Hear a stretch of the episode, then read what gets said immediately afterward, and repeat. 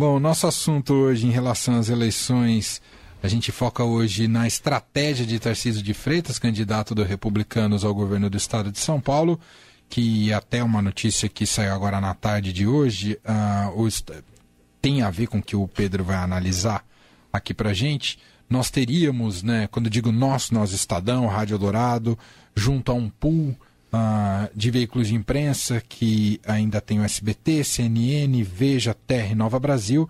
Amanhã teria um debate às 10h30 da noite com os dois candidatos deste segundo turno ao governo do estado de São Paulo. Me refiro a Fernando Haddad do PT e Tarcísio de Freitas do Republicanos. O Tarcísio recusou o convite, por isso amanhã não teremos o debate.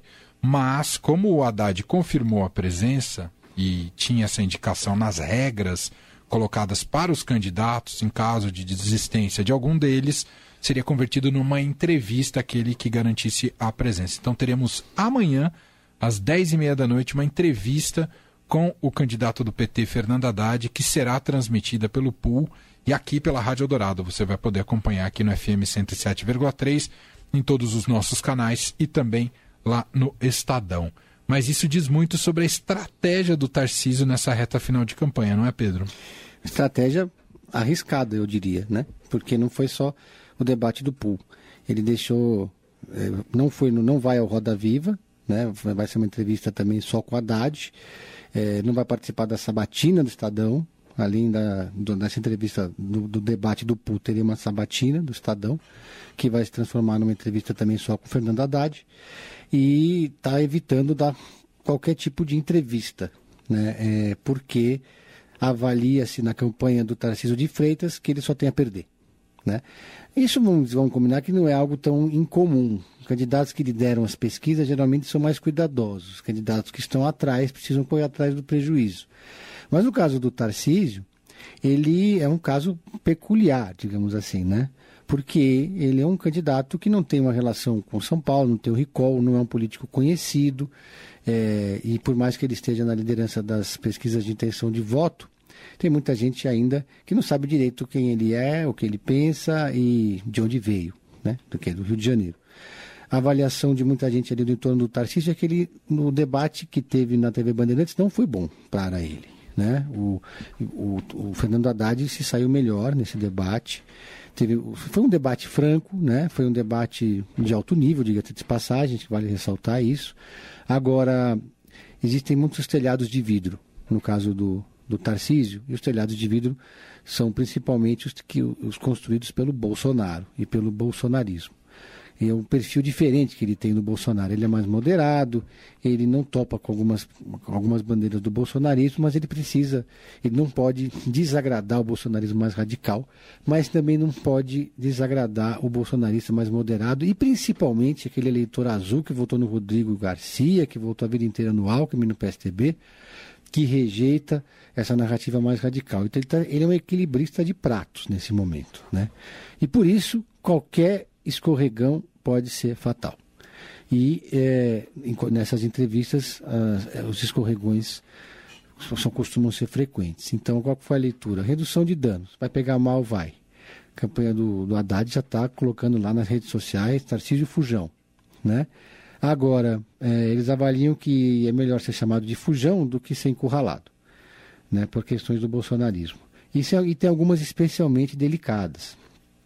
Voltou a circular agora, por exemplo, um trecho da sabatina do Tarcísio no Estadão com a FAP, que eu perguntei para ele sobre a obrigatoriedade de vacina para os servidores estaduais, para os funcionários públicos do Estado de São Paulo, uhum. que essa é uma bandeira do, do, do bolsonarismo mais radical, mas que a população de São Paulo, especialmente, vê com muita reserva. Né? O paulista tem um apreço pela vacina, tem orgulho de São Paulo ter sido é o, o primeiro a aplicar a vacina, da Butanvac, etc e tal. Mas, se o, mas essa postura, naquele momento, ele precisava sinalizar para os bolsonaristas. Agora, já é um assunto que ele quer evitar, por exemplo. É uma tremenda saia justa. Aí eu vou dar outro exemplo, né, de, dessa estratégia. Teve lá o evento de Aparecida do Norte é, lá na Basílica. Agora, da quarta-feira. Da quarta-feira. Do... Uhum. Esse evento, até os bolsonaristas concordam que foi um desastre, tanto para o presidente, consequentemente também para o Tarcísio. Primeiro porque é, você, viu, você via lá a imagem, aquilo ali eles transformaram num campo de futebol. Segundo porque o, o, o arcebispo lá que estava conduzindo a missa deu um puxão de orelha no Bolsonaro, deixou claro que, que, não, que aquele não é um espaço para pedir votos, e no lado de fora os bolsonaristas transformaram aquilo numa arena, um monte de gente bêbada, é, agrediram repórteres, etc. Está uma repercussão muito negativa, sobretudo entre os cristãos. E tanto é que o, Bolso, que o Tarcísio decidiu cancelar todas as suas agendas hoje. Ele iria no Mercadão de São Paulo de manhã, uma agenda típica eleitoral, uhum. passear no Mercadão, comer sanduíche de mortadela, visita às lojas, a gente pode dar uma entrevista coletiva, básico. Inventou uma desculpa esfarrapada de que não é, vamos gravar horário eleitoral e reuniões internas. Por quê? A primeira pergunta que ia ser feita, depois dessa agenda pública de hoje, seria: e o que aconteceu em Aparecida? Como é que o senhor avalia? Uhum. Então eles pensaram, bom, deixa esfriar um pouco, volta para fazer agenda de rua. Eles praticamente abriram mão de um dia de campanha só para não ter que repercutir o desastre que foi em Aparecida. E nesse aspecto há uma certa preocupação porque o, um, o Haddad vem crescendo em algumas pesquisas. Isso que, isso que te perguntar, o, o IPEC mostrou já só cinco pontos de. Não sei se ainda só, enfim. São cinco pontos de diferença. Ainda está fora da margem de erro, mas está muito próximo da margem de erro. Então, é, essa estratégia funciona melhor de se você tem lá 10%, você está muito na frente. Né? Então, o, o Haddad pode, numa dessa, ele vai ganhar uma exposição extra, que o Tarcísio não tem.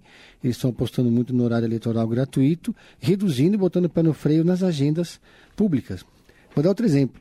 É, amanhã de manhã, sai aqui de São Paulo dois jatinhos fretados pela campanha, pelo PL, pelo Republicanos, que vai levar ali toda a cúpula do PL, do PR, do Republicanos, vai estar o Frederico Dávila, vai estar o Gilberto Kassab, que é o grande articulador político, vai estar, enfim, o, Marcos Pereira, presidente do Republicanos, mas o Tarcísio não vai. Então eles vão fazer quatro cidades em dois dias para fazer um arrastão de prefeitos, mas sem o próprio candidato.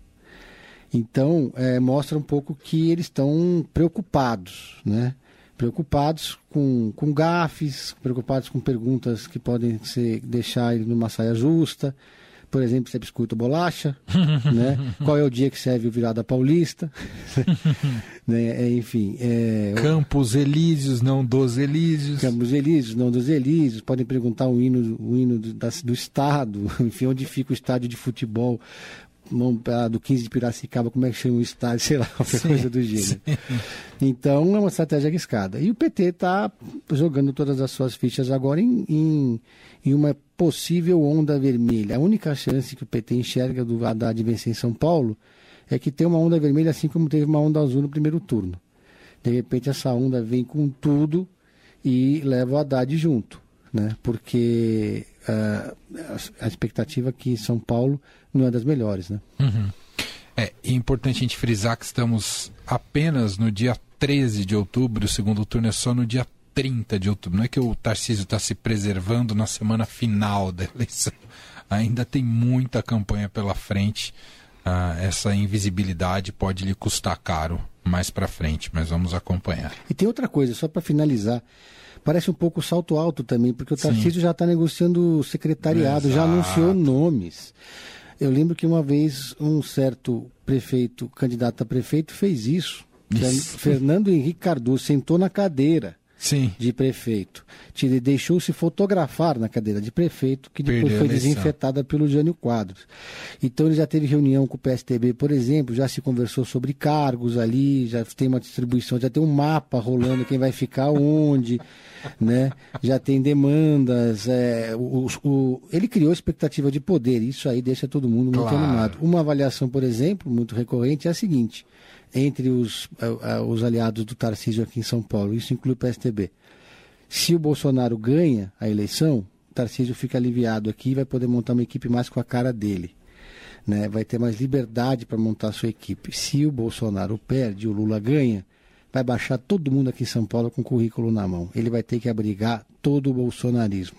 Aí vai ser difícil, porque ele vai ter que, vai ter que contemplar todos os partidos da coligação, o Centrão, que apoia ele, que é bem fominha, e ainda vai ter que dar emprego para toda a turma que fica desempregada em Brasília. É. Vai ser difícil para o Tarcísio arrumar tanto trabalho assim para a turma. A cargo não falta também, né? Vamos combinar que a máquina de São é. Paulo é bastante grande.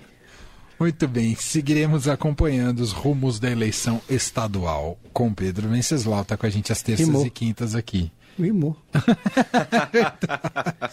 Não foi proposital. O Pedro, e o Pedro em série, qual é a dica do dia? É um, um filme, na verdade, hum. que está na Star Mais. Aliás, eu estou gostando muito da Star Mais, queria dizer isso. Tô, as quatro últimas produções que eu vi foram todas da Star Plus. Star Mais, Star Plus, depende de quem. T Tanto faz. Chama Influencer de Mentira. Hum. Ou é, Not Okay, que é um nome em inglês. Porque o nome em português é um tremendo de um spoiler, né? É impressionante como os caras dão nomes ruins para traduções péssimas. Nomes que entregam o é, um filme. Exatamente. Mas é uma, é uma produção que tem um pouquinho uma cara de malhação, assim, tá, mas ela faz uma reflexão muito interessante sobre a dependência das redes sociais sobre a relação dessa geração Y com, com as redes sociais, as necessidades de aparecer, de se projetar e como as redes sociais criaram esses, essa sensação de que todo mundo pode ser famoso e muita gente fica obcecada por isso. Então é uma, é uma garota, uma jovem, adolescente, que quer muito ser famosa, então ela inventa uma história de que ela, que ela finge que ela viajou para Paris, e, e, isso não é spoiler, porque está no, no trailer, tem isso então ela faz toda uma encenação, como se ela estivesse em Paris e tal, só que no, no meio dessa encenação que ela finge que está em Paris, mas está no quarto dela, tem um atentado em Paris. Hum, e aí ela segue. Ideia boa. E ela, é, e ela acaba com, acreditando na própria mentira e começa a inventar que ela viu, atentado, e começa a se promover com aquilo, consegue ficar uma famosa, aí não vou contar mais, mas isso aí já é, bom, é, uma, uma, uma, reflexão que. Bela é, sacada. Uma sacada bem interessante. Sensacional. Pedro Venceslau volta com a gente agora na semana que vem, na terça-feira. Obrigado, viu, Pedro? Um abraço. Obrigado Valeu. a vocês, um abraço a todos. Fim de tarde Eldorado, uma revista sonora para fechar o seu dia.